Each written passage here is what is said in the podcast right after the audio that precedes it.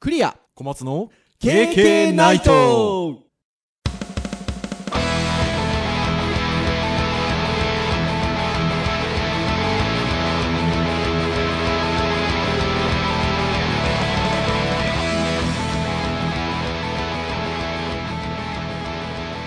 ナイト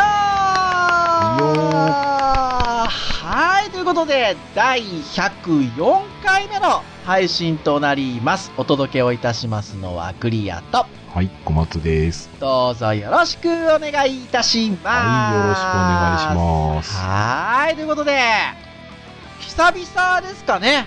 えー配信日に収録を。そっち、 そっちあれそっちじゃないんですかいやいやいやいや、もうね、こあれですよ、もうこのはいポッドキャスト始まって、ある意味この時期のやつ3回目ですからね。いやー、ほんとそうですよ。ねえ。まあなんでそんなことになってるのかと。お前たちはそんなに計画性がないのかといやいやいや。いうことなんですけど、そんなことはないですよね。もうホットなね、情報そうをホットな時にお届けしたいわけですよ。本来であればもう少し余裕を持ってお届けをするところを、えなんで、えー配信日にもうなっちゃった夜中に撮っているのかと言いますと、収録をしているこの今日の前日かなもう日が変わってるのでそ、うですね、もう早朝と言っていいですね。前日のまあ未明と言いましょうかう、ん、そうですね。に、アップルのイベントがありましたということで、はい。たまたまターンで言うとガジェットの回なんですよね。そうですね、はい。ということであれば、もうそれ喋らないわけにはいかないだろうと。っそうですね。てなった時に、じゃあどこで収録するんだって言ったら、そのね、未明にやってますから、そしたらもう次の日の夜の収録しかないですもんね。ねそうするとね、また、その、前日がね、お仕事でね、なかなか夜遅かったりすると、ね。そうなんです。よ。小松先生というより私がちょっとね、配信日の前日はちょっと、あの、遅い時間まで定期のお仕事が入ってまして、ちょっ とね、深い、深い時間と言いましょうか。もう日付変わって配信日となってしまっているということでございますが、えーそんな疲れも吹っ飛ぶ、昨日のアップルイベントでございました。うん。はーい。ですので、まあ、いろんなサイト、えーまとめのサイトなども上がっておりますが、小松先生、あの、ライブでご覧になられました もうもちろん、バッチリ出てましたよ。私はですね、ちなみに、結構久しぶりにライブで見てたんですよ。おアップルの、えっと、オフィシャルの動画を見てたわけではなくて、えっと、アスキーさんが追っかけイベントみたいなのやってたんですけど、うーんえっ。と、そこを通して見てました。うん。で、しかも、あの、そもそも本当は見る気じゃなかったんですよ。もうこんな年なんで。なんですけど、たまたま起きちゃってたので、なんかゆるい感じで見てたので、すごい細かなところを追いながらっていう感じでもなかったので、うーん。あのーちょっとね、えーライブでご覧になられなかった小松先生と、そんな感じでゆるーく聞いてた私で、まとめサイトを見ながら、ちょっとこう振り返ってみようかっていう感じで、今日お話できたらなと。うん。新しいね、発表について、そうですね。そうそうそう、というところでいこうかなと思いますので、まあ、お聞きの皆さんもどうぞよろしくお願いいたします。はい。というところなんですが、まあ、今回ちょっと振り返りで使おうかなと思っておりますのは、エンガジェットさんのまとめサイト。はい。まあ、まとめサイトと言いつつ、えーまあ、ページの縦に長いページになってるんですが、上の方はね、まあ、いろんな新製品だなんだあった発表の個別の記事のリンクがだーって最初のは並んでるんですが、その下長くある残ってるのは、もうあのリアルタイムで、えっと、更新してた情報がそのまま残ってるんですよね。うん。なので、まあ、ここをちょっと追っていこうかと。えー、まず場所。新社屋の、あ、これ新社屋なんですね。そうです。しかもあの、新しい場所ですよ。えー、スティーブ・ジョブズ・シアターですよ。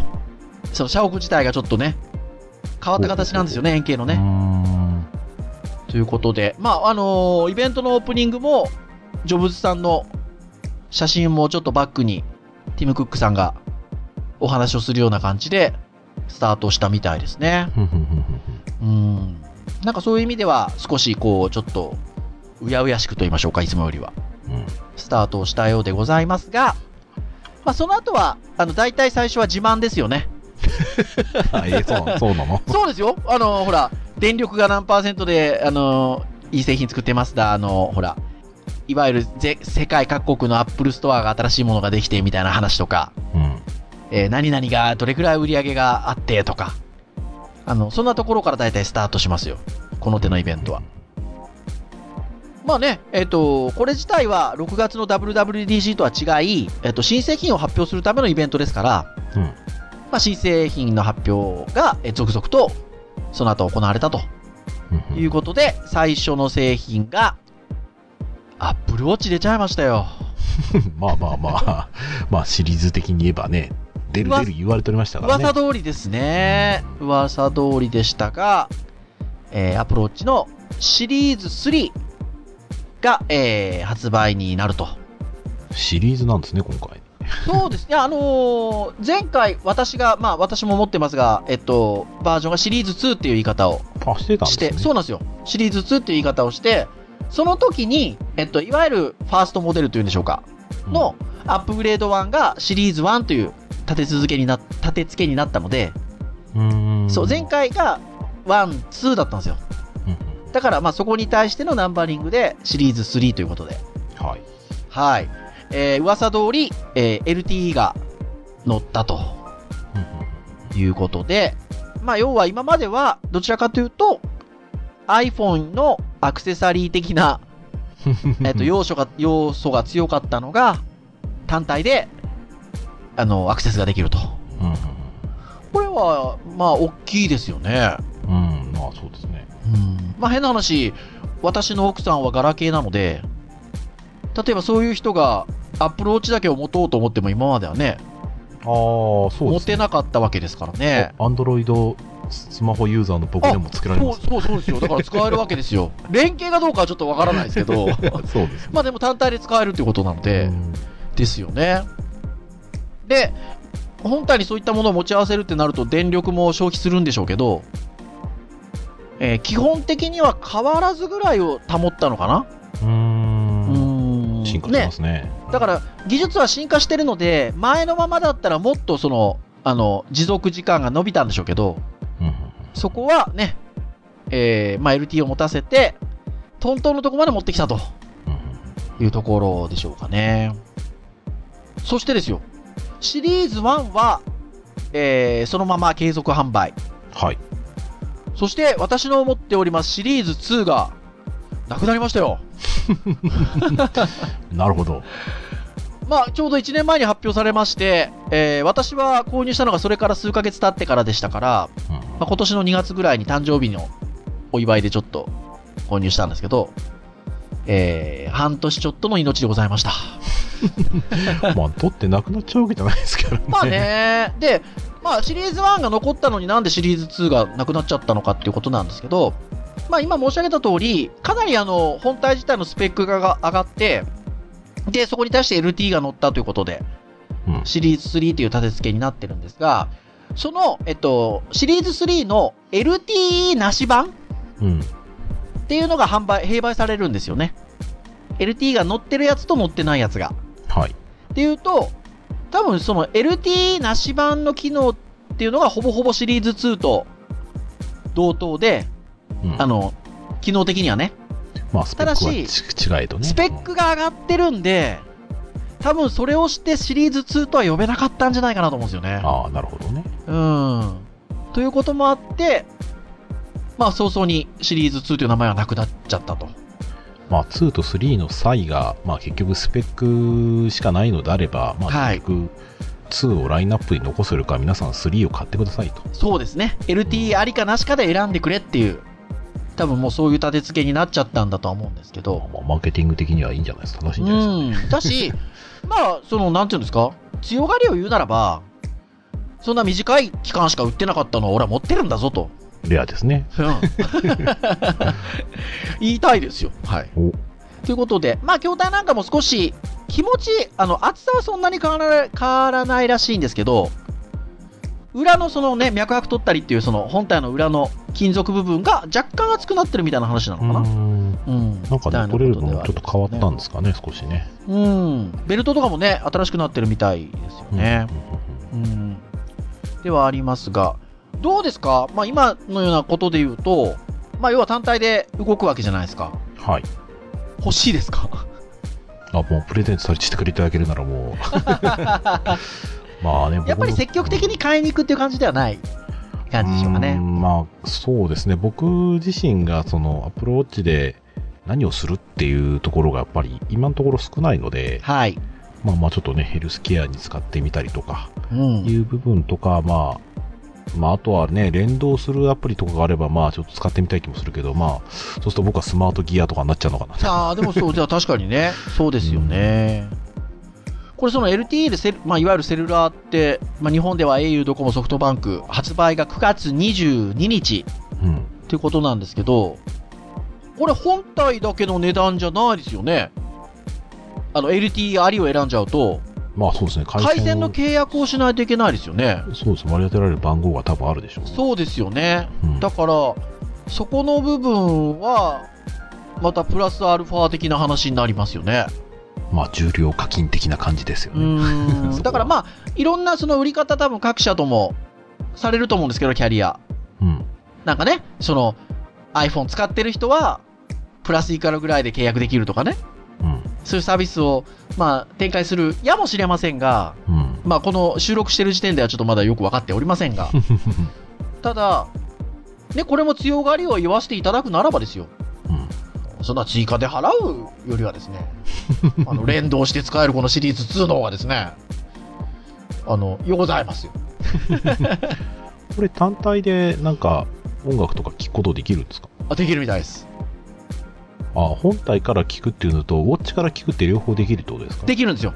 うんえっと、ウォッチ単体でも聞けるんですけど、今回は、えっと、いわゆる LT が乗ったので、Apple Music のストリーミングとかにも対応するんですよ、単体で。ああそういうことですねそうそうそうそう。そこがやっぱ大きいですよね。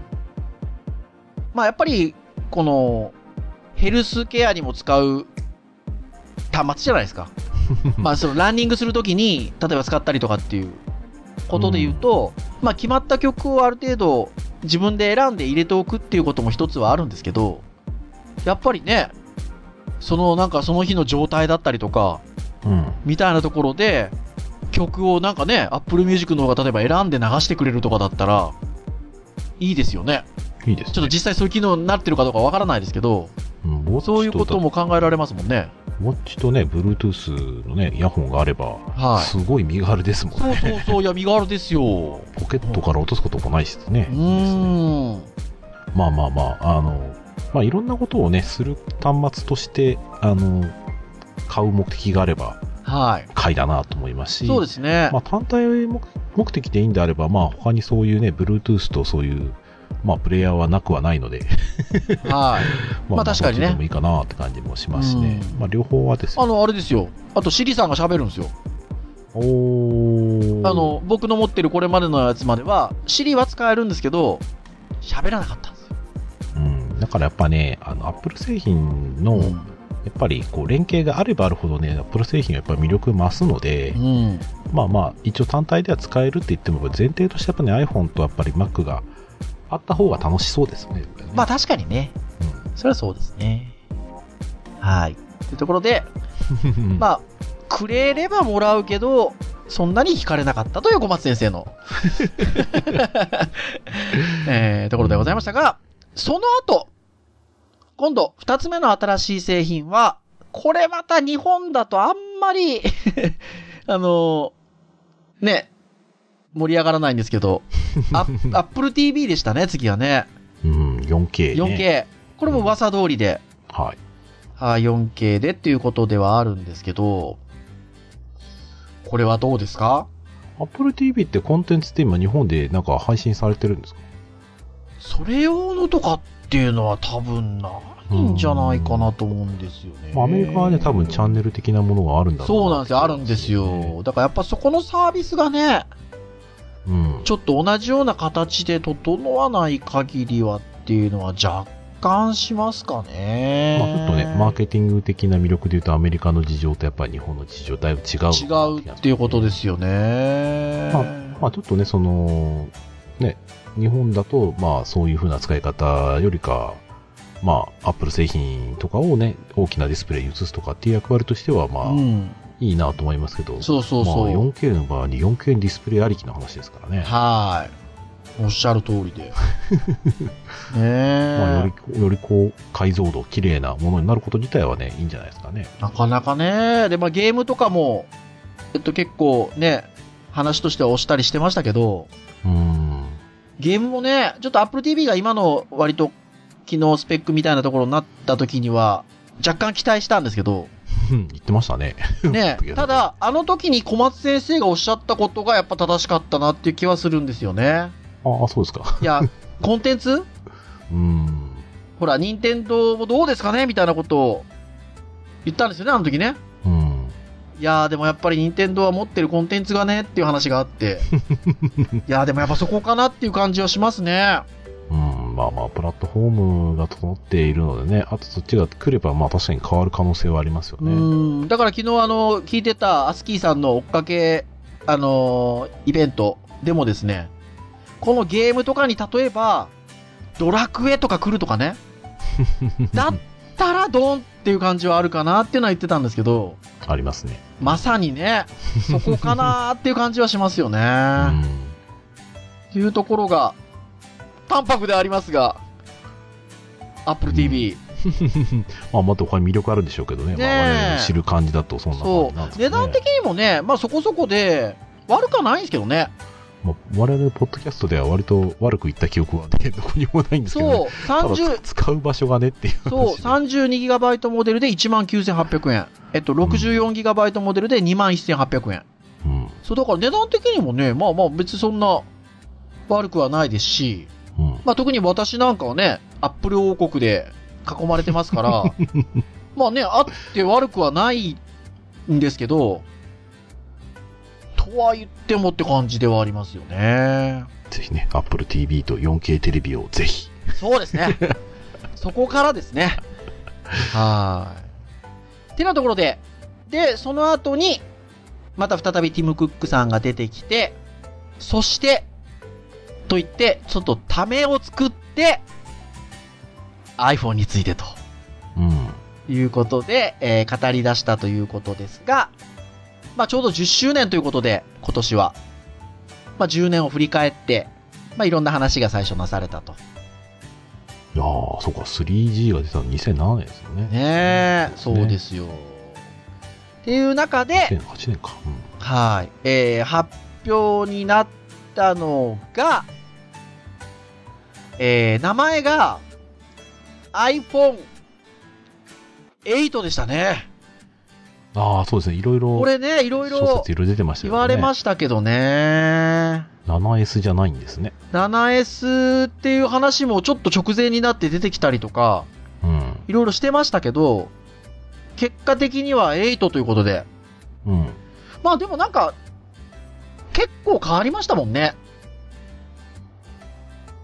あ、でもどうなのかな変わったとも言えるし、変わってないとも言えるし、筐体が割と、あの、パッと見た目はそんなに大きく変わってないような印象があるんですけど、あのー大きな特徴としては、えー、なんかちょっと限定回帰と言いましょうか、なんて言いましょうか、えっと、背面がガラス仕上げと。うん。ということで、これはね、やっぱりあの形としては大きな違いですよね。うん。そうですね。まあ、確かにそういうこう背面でガラス使うみたいな、ちょっと前のね、えっと、スタイルに戻るとすると、7S っては言いづらかったのかなっていう、ねどうなんでしょうね。え、気もしなくはないですけど、じゃあなんでガラスになってるのかっていうと、まあデザインはあるんでしょうけど、大きな理由は C ですかあの、いわゆる、えっと、無線充電っていう言い方をすると聞いてる方分かりやすいんでしょうかね。まあ、非接触型充電器、そうですね。に、えっと、対応したということでございますか。。買ってついてくるわけじゃないですよね。サードパーティーのやつとかこう置くんですよね、きっとね。あれ、そうなん ですかね。ちょっとそこら辺がね、いまいちわかんないですけど、あの、でも、あの、アップル純正のそういうやつも出ますよね。でっかいやつ。ああ、まあまあそうですね。どんどんどんどん私上の方に辿ってそれを探そうとしてますけど。まあレストランとか様々な施設で QI 充電パッドはさらに導入されて置くだけで充電ができるようになる。本当にいやー、本当にそれがあるのであれば、ちょっとありがたくはありますけど、ねそうですね。あ、エアパワーでしたね。うん。エアパワー。割と広いところに iPhone 置くわ、Apple Watch 置くわっていう感じで、複数の端末が充電できちゃうようなものですけど。というところではありますが、まあ、筐体がそういう形でガラスになって、えー非接触充電ができるようになったと。もう本当にいよいよとね、こう、端子がどんどんなくなっていくいや方向ー、ほんとそうですね。で、だから原点回帰っていう意味で言うと、割とそれも原点回帰っぽいなって私は感じたんですけど、空張りが減りましたね。に。ああ、そうですね。ないですね、確かに。ねえ。まあ割とここ数バージョンあったローズゴールドがまずなくなったのと、うん。えーあとは前回の iPhone7 で出た2種類の黒が、えっと、なくなりましたね。うん、なんかそのラインナップにないですね、確かうに。ん、3色ですよ。スペースグレーとシルバーとゴールド。うん。で、シルバーとゴールドが、えっと、前面が白、うん。えースペースグレーが前面が黒。うということで、えーこの3色と。いうことで。筐体のエッジは丸いんで、えっと、うん最近の iPhone って感じは若干するんですけど、なんかね、そういう風に空張りが3色ぐらいしかなかったりとか、うん背景、背背面がガラス仕立てになってたりっていうのが、ちょっとね、1世代、2世代前の、なんか iPhone の筐体っぽいうん、そうですね感じもなくはないかなっていうね。うん、鮮やかな、感じがしますそねうですねこう鮮やか豪華な色みたいな感じのね、うん最近、ピンクとかね、ゴールドとか出てましたからね。そうですね。あまあ、iPhone-C とかはね、ちょっと原色な感じでしたけあどー、あれはね、ありましたけど ね。あとはね、セブンだと半年ぐらい前にプロダクトレッドってうん赤が出ましたけあれかっどこいい、ですね。あれはね、まあ逆に言うとでもプロダクトレッドでちょっと限定版っぽいうん。感じもあるので、ひょっとしたらね、今回の8も、ちょっと経ったら出たりするかもしれないですけど、うん。うん。結構だから空張りが減ったっていうことで。で、えー、液晶が、新レティナ HD ディスプレイを搭載ということで、ほう。えー、これは iPad Pro、私も持っておりますが、えー iPad Pro と同じ True Tone テクノロジーということで、えっと、環境に合わせて表示を最適化するっていう、あの、色味だったりとかをへ。ー明るいくらいで色の感じ方が違ってくるじゃないですか。まあ、違いますね。なのはい、で、えっと、そこをですね、環境に合わせて変えてくるんですよ。あの、今の iPad Pro って。えっと、それと同じ、ディスえ、えーと、レティナ HD ディスプレイになってるみたいですね。まあ、いかなる状態でも、綺麗な状態で見せてくれたりするのかなっていうところではありますが。うん。うん。はい。というところでしょうか。そして、これはどっちもそうなのかなステレオスピーカーっていう、え、今までステレオじゃなかったんですかあの、そうなんですよ。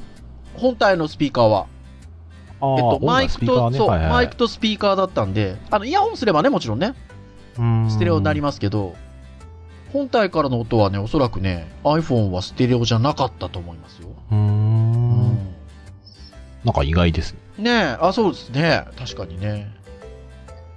で、えっと、まあ、あの、8に関しては2ラインナップっていうのは今まで通りで、iPhone8 と iPhone8 Plus ということで。でかいですね。はい。なので、えっと、どちらも、えっと、カメラに関しては、えー、1200万画素かなだけど、えっと、プロ、えープラスの方がデュアルカメラ。ああ、なるほど。うん。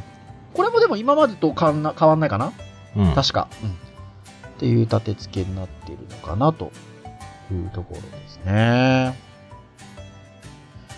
内側のね、えっと、いわゆるフェイスタイムカメラっていうんですかはい。あっちのね、スペックが上がると、みたいなことは割と言われてるんですけど、ああ、そうなんですうね。ん、そんな変わりがないのかな、内側のカメラに関しては。特に。 なんかね、アンドロイド。ド、アンドロイドが割と内側のカメラは性能高いものが増えてきてるみたいな話を、ほう。ちょうど昨日なんかそのアスキーの追っかけイベントでは言ってましたけどね。うんちょっと私が普段あまり Android を触らないので、よくわからないんですけど、あの、そんなようなことも言っておりました。うん。だから、ちょっと Apple は、あの、FaceTime カメラ頑張った方がいいんじゃないのかなみたいなことを言ってましたけ どなるねほ。どね。うん。やっぱほら、自撮り結構大事じゃないですか、今。この時代。あ違そううなの のかなわかんないけど。まあまあまあほら、でもね、変な話、その、YouTube 動画みたいなのね、iPhone でも撮れなくはないじゃないですか。まあ。まあまあ、取れますね。はい。その時にね、FaceTime カメラの方がね、自分の状態見ながら撮れますしね。そうですね。うん。それで言うと、そこのスペックが上がってくるとね、便利そうな気はしますけどね。確かうん。あとは、AR がね、対応してるみたいですね。に。ね。え AR iPhone8 ねう。ん。AR キットとかがね、発表されて、割となんか、AR 系に関してはかなり期待を持てそうな。モテそうな感じがありますよね。これはあれなのかなその、例えば野球観戦をしているときに、かざすと、選手の情報とかが、出るのかな ?AR で。すごいね。ねえ。なんかそんなような雰囲気のある写真が出てますね。うーん。あーしかも、いいですね。キャプチャー、ジャイロセンサー、加速度センサーも新しくなって速いっていううのは、ーん。 AR にとってはいいですね。そうですね。そんなところかなうん。まあまあまあ。触れておくならば、容量が2種類になっちゃったんですよね。 間がなくなったっていう。そう、64ギガか、えっ、と、256ギガうん。ということで、必要なやつはね、スペック高いやつ買えと。もう、す必要の、そうですね。 そう。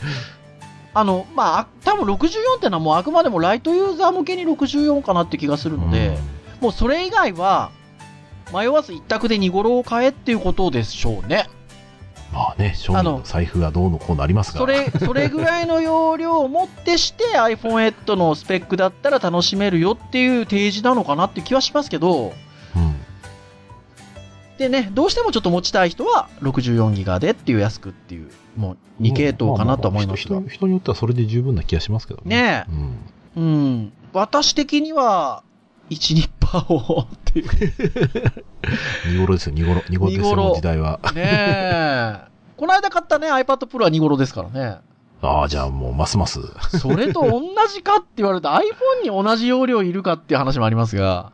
もう価格もね、割と近いところまで来てますからね。そうですね。そしてですよ。久々じゃないですか、これ。ワンモアシング。うん。ねえ。ワンモアシングが来て、スマートフォンの未来をと、いうことで、もう一つ iPhone が発表になったということで、これも噂通り、うん。 X と書きまして、10と読む。うん。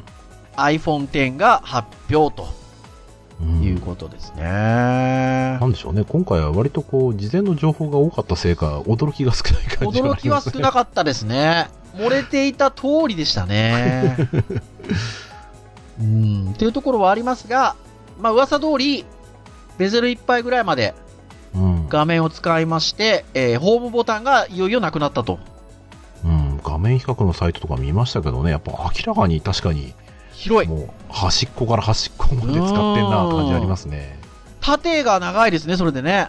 うん。だか、ら、筐体のサイズ的にはプラスの方がでかいんですけど、うん。画面のとこだけ比較すると、この iPhone X の方がでかいかなっていうような、ないですね、確かに。うん、感じの印象ですね。いわゆるホームボタン、えっと、うんタッチ ID が使えないということは、どうやって、ロック解除すんのみたい なね。あの、今更、今更、パスコード打つんですかみたいなね。パソコンは悪くないですよ。ありますかもちろ んね、もちろんあの、タッチ ID であれなんであれ、へうん併用はするので、ってのありますが、今からそのパスコードのみに戻るのかっていうと、そうではなく、フェイス ID ですよ。うん。顔認証。うん。すごいですね。うん、まあね、なんかこんにちは書いてますけど、タッチ ID はね、5万分の1の確率で別人が認証できちゃう可能性があったみいなあったと。。うん。フェイス ID だと100万分の1までかなりね、違ってきますね。いけますっていうことですからね。100 100万分の1ってことは、一応、うん、どうなる日本だと100人ぐらいは同じ顔でいけるのかな うん、ああ、そうですね。どうなんあでしとょはうね。ね、なんとなく、えっと、指紋と違って、顔って、割とこう、短期間でふっくらしたりとか、うん。痩せたりしたりするイメージもありますけど、うん。なんかそこはね、でも iPhone っていう端末自体は毎日使うものなので、そこの変化を取りながら、ちゃんと、あのー ID として顔を認識するっていうね。うんことみたいですねどうなんでしょう記録していくのかな結局その変わらない距離があるはずなんですようね、ん。目と目の例えば距離ってはい双子であってもやっぱりちょっと違ったり、そうですね。うん、角度がやっぱりその目と口と、ね、目の頂点の角度って多分双子であっても頂点の角度は若干違うはずなのうで,、ん。でも太ってもね多分その辺のね頂点は変わらないはずなので、はいはいはいはい。あまあ、そこら辺から取るでしょうね。そんななんかね認証してんじゃないかな気がするんですけど、うんうん、確かにそうですね。ただねマスクしてってとるでもねうんいけそうなは話があったりとか、そうなんですか。うん、なんか聞いてますよ、そういう話。へえ、それはどういうまあ仕ちょ組っと実みになってるのか。際ね、やってみてほしいですねい。やー 買っそうたです人にね。これが、えっと、11月3日発売だったっけな他のものはだいたい9月22なんですよね。うん。なんですが、えっと、これだけちょい遅め。気持ち遅め。うん。というところでは、ありそうですね。あの、周りでもやっぱり10が欲しいっていう人が多いですよ。しかもね、やっぱり台数が限られちゃってるんでね。でしょう多分相。ね当品薄になるでしょうね。うーんそしてですよ、上の方に、だからセンサーが結構な数ついてんですよね。うん。えーっとあ、本当だ。 さ 3時29分の写真がありまして、はい。これはインフレアドカメラ、フルードインイイルミネーター、プロキシミティセンサー、アンビエントライトセンサー、スピーカー、マイクロフォン、フロントカメラ、ドットプロジェクターみたいな感じで、うん。まあそうた制くさんの作デバイスがたくさんついてうんついてるとで、そこが、要は先ほども言った通り、ベゼルギリギリまで画面使ってるので、そのセンサー部分がえ画面の上部ではみ出してるんですよね。うんまあ、ある意味新しいですね。 ねえ。ただ、これは、その、クリエイター泣かせですよね。まあね、この部分もね、デザインの一部入っちゃいますからね。だから、ここには置けないですもんね。何がしかの、なんて言うんでしょうね。隠れちゃいますからね。うん。ここまで画面として捉えあてーそうですねデザインをすると。ねまあ、ブラウジングした場合どうなるかですよね。ちょっとそれ見てみたいですね。えア。プリは多分ギリギリまで使うんでしょうけど、はい。ブラウザもでもここまで使っちゃって被ってるから使えないとかなったら、じゃあ URL 入れるのどうすんのかなとかねいやーろろ思っちゃんでそうですよ。だから、なかなかな感じですよ。まあちょっとね、ものによってはちょっと、あのー隠れる部分が出るかもしれないと、現行のサイトもちょっと手を入れなければいけないペーいジやも出てくるかー、もしれなそいうです。ね。出てくるかもしれないですよね。そして、えっと、画像が3倍ですかうん解像度なが。んかね。スーパーなんでしょなうんか、 ん。スーパーレティナディスプレイプなんでしょレイみたいな感じですよね。で、だから、かかける3倍みたいな画像が必要みたいなね、記事が書いてありまいしやー。ただかけどら、パケットかかりそうな。 3000ピクセル的な話ですかまあ、もし ね、横、横を何ピクセルで捉えるかにもよりますけど、はい。そうですよね、解像度が、いくる、いくつになるんだろう。ねえ。 まあまあ、その後も3倍、3倍で済む、3倍で済む、済めばいいんですけど。ねまあまあそうですえね。結構な、だから本当データ量になりますよね。そうですね。かなり大きいサイズになると思いますね。うん。どうですか買いますか何か買いますか僕2年縛り開けるんですよね12知っ月てますよ12月ではあるんですけどでも、7S はないんですよ。 あ、でも、そう何しても売るんでしたっけ S がないんだよなえ 7S 売るんでしたっけでもなんかまだ引き続き。えっと7は売るんですよあ、7売るんですね。そあ、これ7 S は出ないんうだ。 7 S は出ないんですよだからないですよね。ないんですよまあでも、まあ、先ほども言った通り周りの評判は10の方が高いんですけどうん。僕は個人的にはあんま10は惹かれないんですようーね、ん。あの、買うなら 8? うん。かなぐらいの感じですよ。まあちょっとね、触ってみたい感じはしますけどね。確かに実際ね。ね。でもアップル製品は触っちゃうとアウトなんだよ な。触っちゃうと点だっていう話になりそうな感じですよね。結構なでもいいお値段だったでしょ結構ないいお値段だと思いますよ。あの、元々の噂では ね、かなり大人げない値段になるっていう噂がずっとあって、うん。っていうところでいくと、えっと、でも、こっちもね、64と256ギガだったと思うんですけど、10も。うん下がなんか999ドルでしょあの、向こうのお金で。確か。そうですね。だから、1000ドルはね、切ってきたんですけどね。1000ドル切ってきたからって言って、ちょっとや、あれ想像よりも安かったじゃんみたいに考えちゃうとこが怖いです よね。まあね。まあ、日本円だとだって税込みで64ギガの方で12万1824円ですもん。ああ、しますね。 12万超えですよ。 MacBook 買えますね。ねえ。256ギガに至っては税込みで14万184円ですよ。うん。 14万円ですよ。買う人は買うんですよ、これ が。いや、買うでし ょうね。もう割れたら泣くに泣けないな、この。いやー、ほんとそうですね。やっぱそれで言うと iPhone8 は、えー、699ドルからですから、うん。 300ドル違いますもんね。うん。ということでまあまあ、買うとしたら8、うん、かなっていうぐらいの感じかな。まだ12月までなんで、はい。ちょっとじっくり考えますよ。そうですね。うんその間に差分のお金を貯めておくといいかもしれないそうですね。です、そうです。その通りでござい ます。はい。小松先生どうですか特に。そうですね。僕は、あの、ファーウェイの、あの、アンドロイドちょっと最近、ああ、でも評判いいいいでかすなね。。評判いいですね、あれね。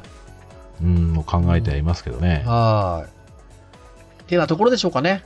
はい。まはあ、なんか、 お、じゃあ結局今日は、あれですね。まだ、雰囲気とし、ファーストインプレッションとしては8。うん。ファーストインプレッションとしては8。そして、まだ僕は12月が縛り明けなので、2、3ヶ月あるので、その間にちょっと空張りでも出てくれないかなっていう淡い期待と、っていうところでしょうか。で、えーあシリーズ2がなくなって Apple Watch がちょっと残念だったんですが、この収録前の入ってきたニュースで言うと、iPad Pro の値段が上がったそうなので、お、ナイスタイミング。だから良かったですよ、私は。